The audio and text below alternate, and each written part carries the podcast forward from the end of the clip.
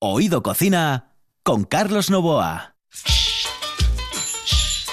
Hoy lo tenemos todo ya, bueno, tenemos todo ya que como que Sofía ya empezó a hablar antes de tiempo, como que, bueno, te- lo tenemos absolutamente todo. Sí, saliste, saliste de antena, saliste Ay. de antena. Buenas noches. Buenas noches. Estamos dando la lengua. Que vas, para después, porque Off the hoy tenemos eh, como muchas cosas, ¿no? En el control está Juan Sainz, esto es Oído Cocina, e inauguramos una sección, una sección que lleva por nombre La Despensa de Mon.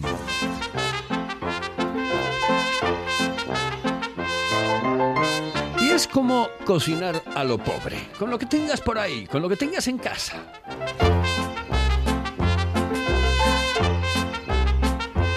Y esta sección la va a realizar mi querido amigo y además compañero, que eso es muy jodido en esta profesión, Monchi Álvarez. Monchi, buenas noches. ¿Qué tal, Saludos Carlos Novoa? cordiales. Estoy encantadísimo. Aquí en ¿Cómo Oído te prestas Cocina. ser invitado, eh? Es que, ¿Eh? bueno, ya formo parte del claro. programa, ¿no? Con- Evidentemente, con a partir de sección. hoy, señoras y señores, es la despensa de Mon. La despensa de Mon, que Cocinar es a lo pobre. La despensa de cocinar a lo pobre porque es la despensa de un tipo pobre. Es lo que encuentras en, en la alacena, en la nevera. Y entonces son recetas que, te lo digo sinceramente, Carlos, nos van a matar los hosteleros. Bueno, Tú oye, mira. Pero hoy, hoy quiero hacerle un homenaje, hablando de hostelería asturiana, al pimiento rojo de bote. ¿Por qué el pimiento rojo de bote nos lo encontramos en cualquier plato? Que pedimos una paella, pimiento rojo de bote. Que pedimos un cachopo, pimiento rojo de bote. Pastel de cabracho, no lo voy a pedir, pero a veces me lo ponen pimiento rojo de bote. ¿Por qué? ¿Es necesario el pimiento rojo de bote? Y yo digo, en ocasiones, y si somos pobres y no nos queda más que un bote de pimientos rojos en la nevera, pues sí, ¿qué vamos a hacer? Entonces, empiezo con las recetas. ¿qué Yo creo que sí, porque esta, a mí es, es de las que me gustan. Ayer eh, comí unos callos para cenar Mm. Oh, y pimiento rojo de bote, pero era alegría riojana. Cuidado, la ah, metí. Al final, bueno, la lengua se me salía por todos los lados, eh, la otra bailaba. Estos son de, los baratinos, de estos Sí, que vienen ya, cortados. Baratino Casal, que Eh, canta a veces. oh. Sí, sí. Seguridad, por favor. Baratino Casal. Pues de estos que tenemos en, en la nevera, hay que asegurarse, mm, hay que mirar eh, a ver si van a tener espuma. Si tienen espuma, mm, el mejor, que lo- te decía que cantaba. mejor, mejor los tiramos, ¿no? Pero si no tienen espuma, los ponemos en un plato llano. Así ya vienen cortados, plato llano, y luego miramos qué, qué más tenemos en la nevera. Pues nos queda queso rallado, queso rallado para gratinar. Además, en varios tipos. ¿no? Vamos a tirar la casa por la ventana. Queso rallado, ponemos queso rallado ahí encima del pimiento cortado en el, en el plato llano. Y después miramos en la despensa. ¿Qué nos queda? Una cuña del tamaño del dedo gordo eh, del pie. Una cuña de queso laperal. ¿Qué hacemos? Pues nada, ponemos un poquitín de queso laperal, con ese queso gratinado y con los pimientos. Lo metemos al microondas. Lo metemos al microondas un minuto, dos minutos, tres minutos, hasta que forme una costra. Es importante que forme la costra. ¿Por qué? Porque lo podemos guardar otra vez en la nevera, lo sacamos y lo volvemos a calentar. Y ya tenemos ¿Y cómo lo desplegas del, del plato? Porque eso te- no, no- no te queda pegado al plato. Sí, sí, pero queda efecto pizza. Eso te iba a decir yo, porque si Sí, pones una pues base de rico. pizza, eh, Claro. a ver, si en vez bueno. de plato pones una base de pizza, de Sí, pizza pues ya está. Bien, es otra solución, Sofía, me, agrada que, que lo aportes, pero queda efecto pizza, lo podemos calentar cuando queramos y tenemos pimientos a los quesos. Ah, qué rico. De verdad, Mm. me encanta. Sí, es que, bueno, es, es una forma de cocinar que hago yo habitualmente. Sí, además, eso, eso es como muy de Llego chico. a casa, ¿eh? no hay nada, no hay nada. Digo Ah. yo, pero vamos a ver, no hicimos hoy la compra. No, no se pudo, ¿y qué? ¿Qué pasa? Algo habrá. Entonces algo habrá, sí. Es, es cocina pobre, pero, pero Eh, sobre todo eh, honrada. ¿eh? Él es Jesús Honrada, Alfaro, porque- lo iba a presentar más porque- tarde, pero gracias, directamente. Jesús. Te honra comerte unos, unos pimientos rojos de bote ¿Mm? si los eh, preparas adecuadamente y disfrutas después con esa costrita que se forma tan Sugerencia. rica. Yo no lo había presentado, ¿eh? Llamad a los estudiantes. Los estudiantes seguro que se inspiran mucho para cocinar. Exactamente. Los Bueno. que nunca salieron de casa y de repente se ven con una cocina y, que dicen, tienen que freír un huevo y no "Esa- saben. ¿Qué es esto? ¡Tiempo! Un momentito.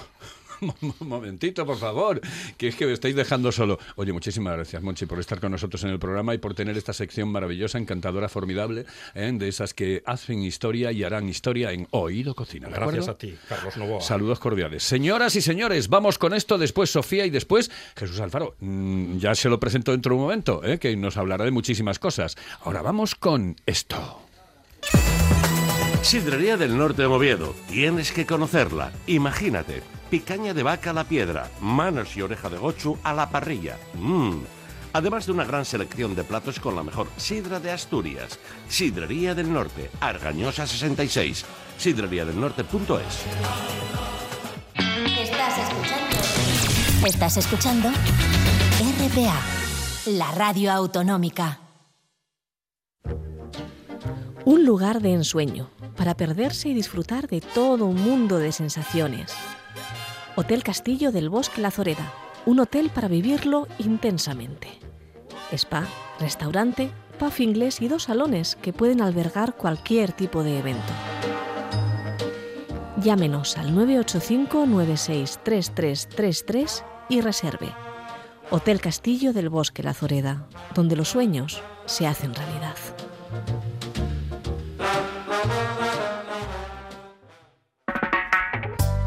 Fíjate, lo que yo hice hoy por la mañana para comer hoy, fíjate lo que hice yo, garbanzos, garbanzos, oye, madre, sí. Qué rico, qué rico. ¿Y no le echas guindilla? no, no, hostia, día de malo, pasar morrales. Oído Cocina. Estos me empiezan a comer un miércoles y acaban el lunes. Con Carlos Novoa.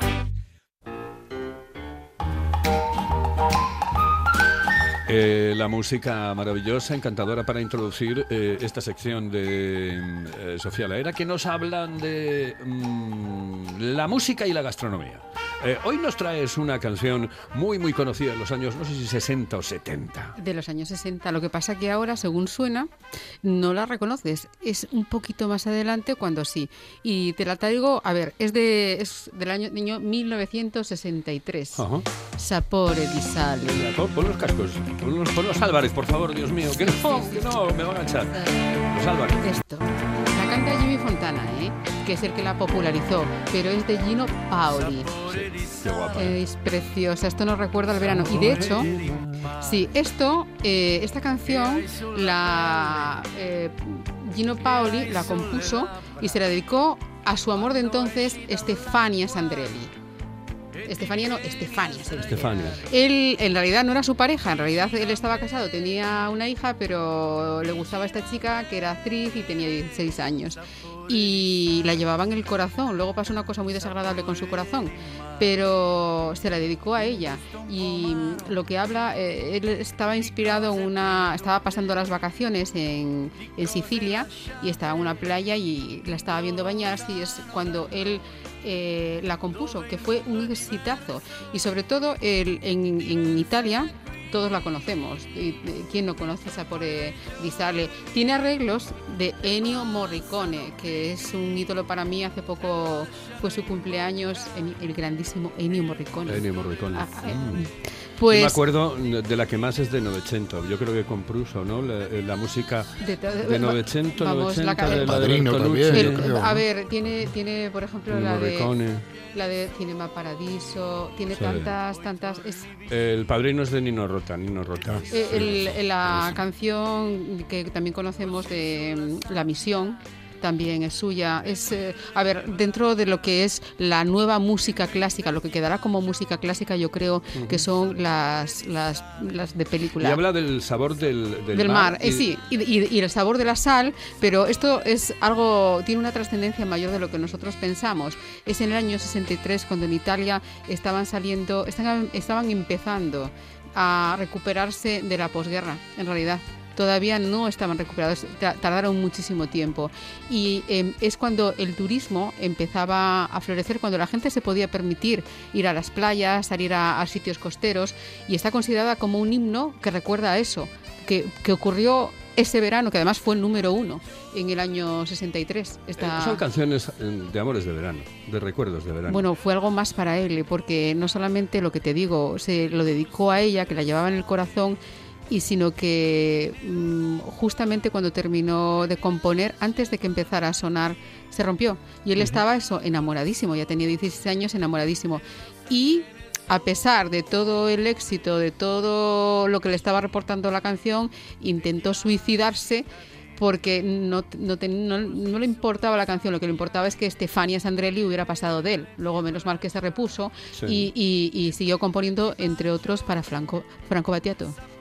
Ay, eh, a decir yo he sumado, ¿no? Fue, eh, Batiato, ¿no? Battiato, Vale. Battiato.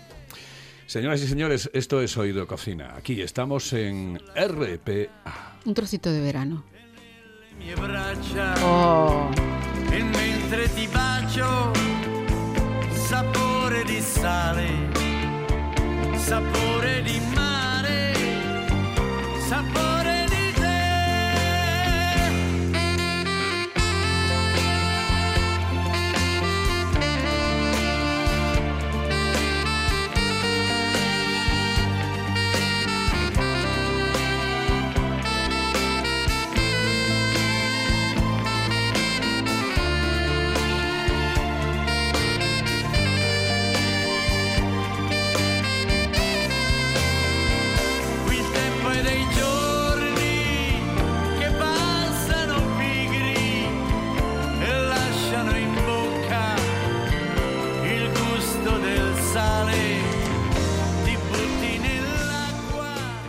Oído Cocina.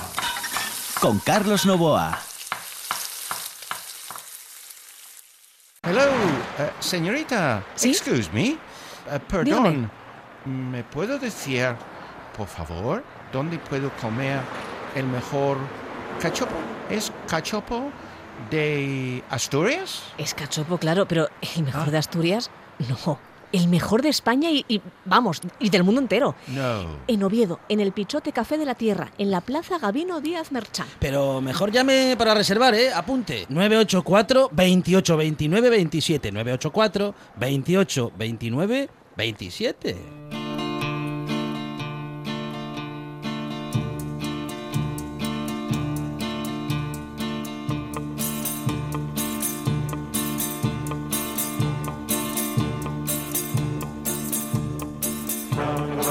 Oh, qué canción. Bésame mucho.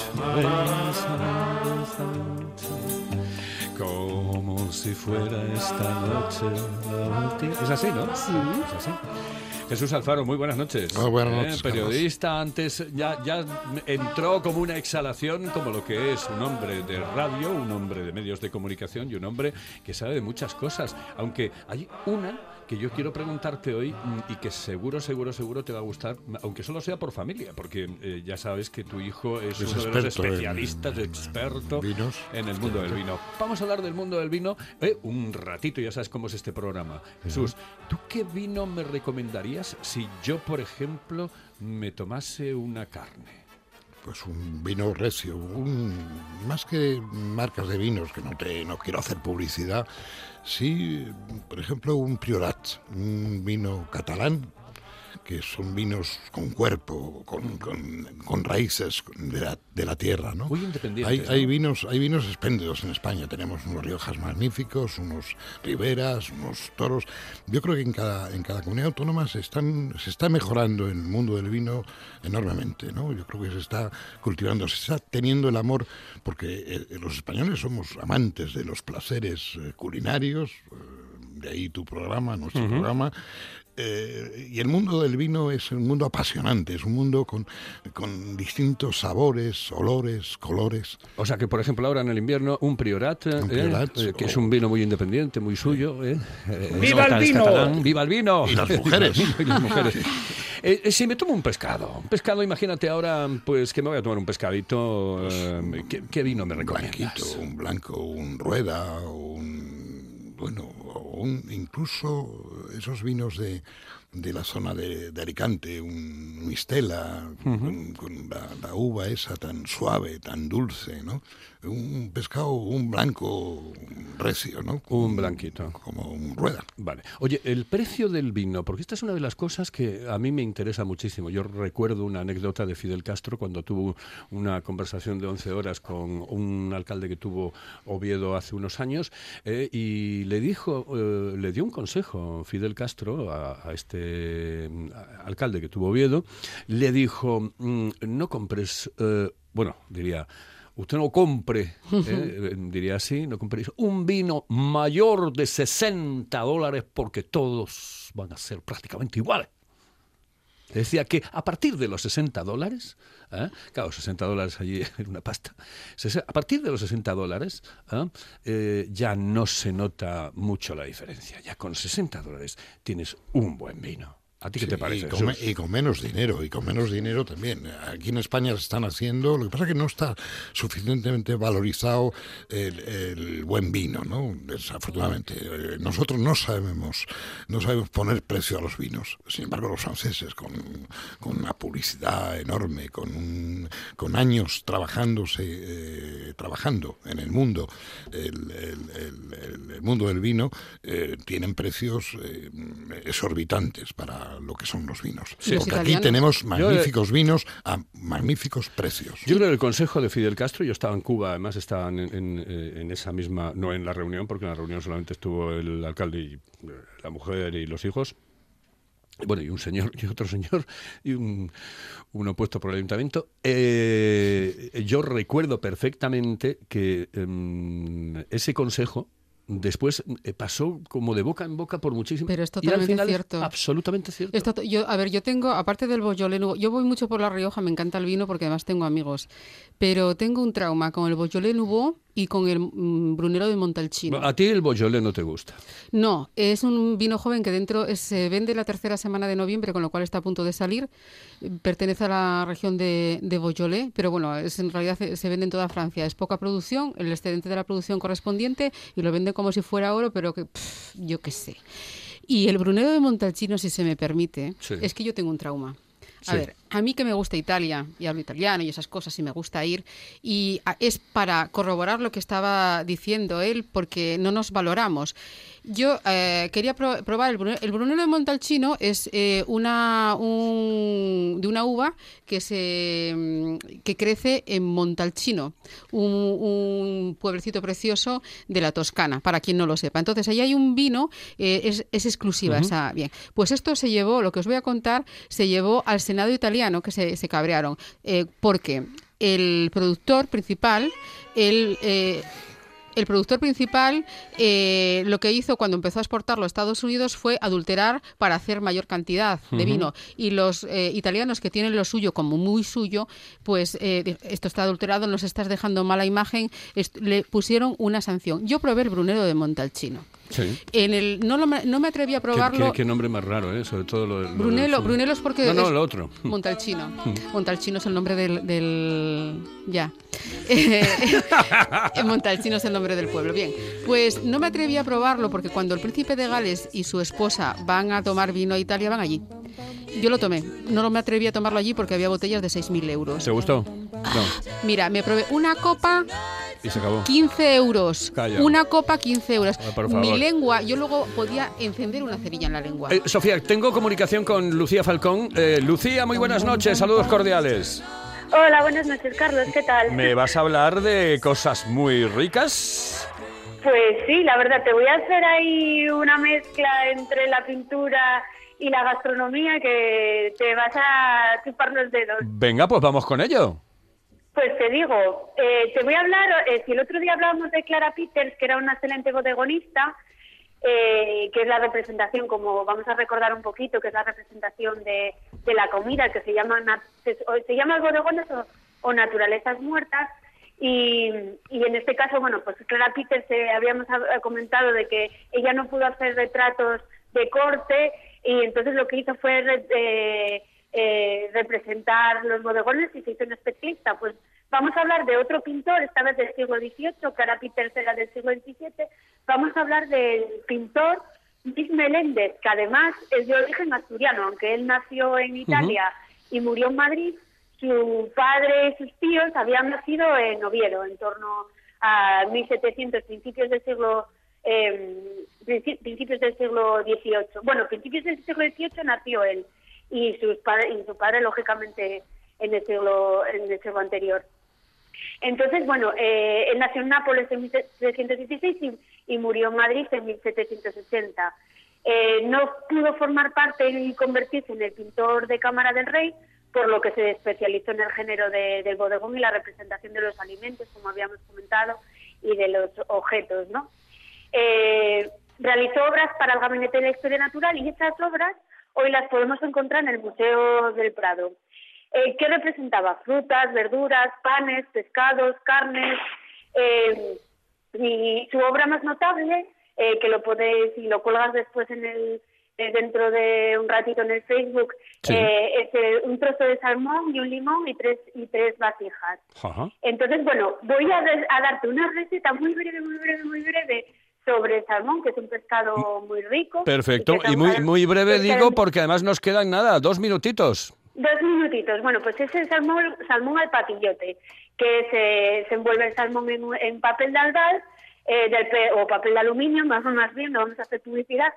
Y el pescado se hace en su propia salsa, se mete en el horno sin aceite, porque ya sabéis que, que el salmón tiene tiene bastante aceite natural, entonces no necesitamos tanto para hacerlo a la prensa como para hacerlo al, al horno, no necesitaríamos echarle eh, aceite y, y, en, este caso lo que hace es eh, hacerse su propia en su propia salsa. Luego después lo podemos acompañar con unas verduritas, con, con unas patatas eh, cocidas o con lo que queramos, vamos, con la guarnición, eso a nuestro gusto.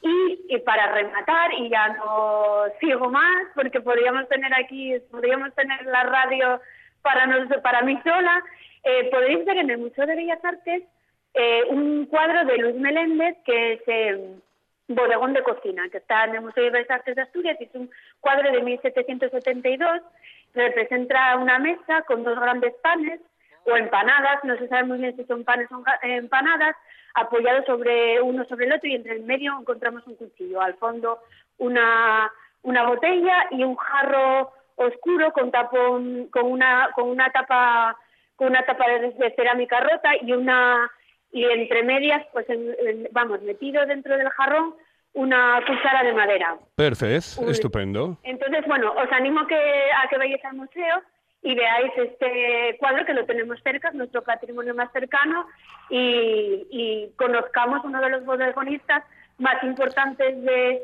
de- de España y además, bueno, de origen asturiano, que sus padres Estupendo. y sus tíos eran, eran de Oviedo. Estupendo, Lucía. Pues eh, que mm, nunca nos acostaremos sin saber una cosa más eh, hablando con Lucía Falcón. Lucía, muchísimas gracias. Muy buenas noches. Pues, gracias a ti, Carlos. Hasta la próxima. Hasta luego, hasta la próxima, señoras, señores. Seguimos adelante aquí en Oído Cocina. En la calle Campo Amor, todo un clásico. Restaurante Sidrería Nalón. Una amplia carta y unas especialidades que te harán perder el sentido.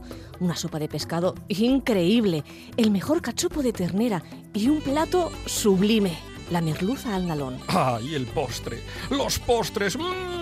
Para chuparse los dedos. Restaurante Sidrería Nalón. Nuestro teléfono es el 985 21 20 16. El Nalón. Todo un clásico en la hostelería obetense. Fíjate, lo que yo hice hoy por la mañana para comer hoy, fíjate lo que hice yo, garbanzos. Garbanzos, oye. Madre, sí. Qué rico, qué rico. ¿Y no le echas guindilla? No, no, hostia, el es malo, morrales. Oído Cocina. Estos empiezan a comer un miércoles y acaban el lunes. Con Carlos Novoa. One, two, three o'clock, four o'clock, rock. Five, six, seven o'clock, eight o'clock, rock. Me dijo Juan, eh, yo tengo que ponerle esta música, pero todos los días no, ¿eh? Todos los días no. Bueno, bueno, pero Todos un poco de Bill no. Haley and the Comets de vez en cuando no nos viene mal, ¿eh? Que son los cometas, ¿no? Sí, Eso yo lo sí, entiendo, lo señor. entiendo bien, de comets. Sí, señor. Claro. Bueno, esto es todo las también de veces que comer. ha bailado rock and roll con este music y Ah. ha ligado también. Sí. Bueno, no tanto. ¿Y cómo se bailaba? No Cogiendo el brazo así de la chica y Sí, dándole sí, una dando vuelta. vueltas ¡Ah! así, Ah, claro, claro, Me claro. recuerda a las películas eh, eh, americanas de los años eh, 60, ¿no? Ahí estaba. Estoy hablando de los años 60. American Graffiti, por ejemplo. Sí, señor. Sí, sí. Y en mi pueblo, Eh, tu pueblo que era así. eh, eh, Media Market, ¿era? sí, New Market. sí. Ah, New, New Market. New Market. Perdón. Oye, New Market. este es hoy de cocina, ¿eh? Eso es de cocina. Vale. y, y buenas noches a la buena gente. Buenas noches, buena gente. Soy ah, hoy nos va a hablar No de una presenta. hierba, de una hierba. Cuidado, Kenneth, hoy nos va a hablar de una hierba. Sí. Hierba legal. Sí, sí, sí, Perfecto. señor. Sí, señor. Bien. Y hay mucho en Asturias, mucho, mucho. ¿Quieres que empiecen a hablar de ello? Pues venga, vamos a hablar. Vale, pues sí, estoy de buen humor hoy, así que nada. Es una cosa curiosa porque ando por Madrid o Ávila o Segovia no veo esta planta, pero aquí la veo en terrazas como planta, veo en huertas, veo en todas partes, incluso hasta un metro y medio, dos metros de altura o una chiquitina en una terraza. Y vale para postres, vale para hacer infusiones, incluso hacer un licor con ellos. Y mucha gente no dan cuenta. Huele muy bien y es hierba luisa. Sí, señor, hierba luisa. Entonces, lo que podemos hacer con ello, bien, fíjate, tiene la frecuencia de, de limón. Vale para platos de, de pasta. Fíjate, marinadas de pescado y carne. Ah, tiene un aroma que podemos añadir aceites, vinagres, pero podemos hacer algo para tomar después de comer. Es muy digestivo y este es un licor de hierba luisa. Vamos a hacer ah, la receta y espero porque es facilísimo. Vale. Podemos hacerlo en verde o podemos hacerlo en seco, las hojas, ¿bien? O en seco, pero en julio ya están en verde.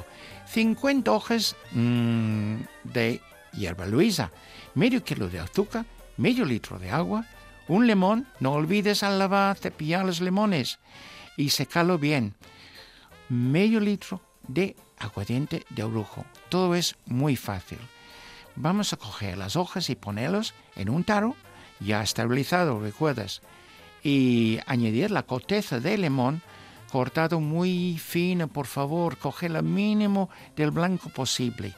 Aparte, en un cazo, disolvemos a fuego lento el azúcar con el agua y vamos a cocerlo unos 5 minutos, Carlos, ¿vale?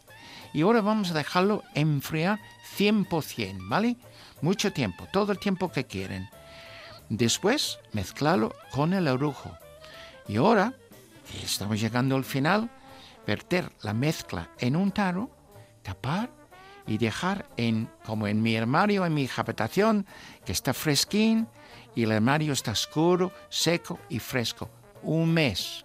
Quiero decir que va a estar perfecto para Navidades este año.